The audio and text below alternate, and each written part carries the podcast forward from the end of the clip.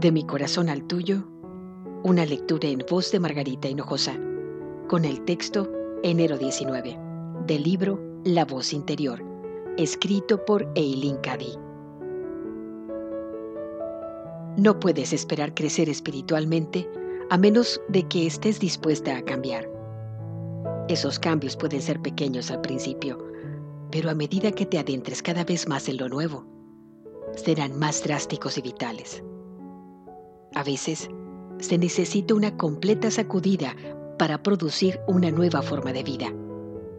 Pero es sorprendente lo que pronto que una se puede acostumbrar al cambio siempre que se tenga la valentía y la convicción de que los cambios tienen lugar para dar paso a lo mejor que tu propósito sea siempre la perfección. Tiende continuamente hacia lo más alto. Intenta una y otra vez alcanzar lo aparentemente imposible. Continúa creciendo en sabiduría y comprensión y en ningún momento te conformes con permanecer estática. Siempre hay algo más que aprender.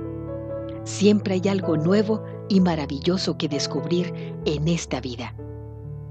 Por eso, Expande tu conciencia y tu imaginación para darle cabida.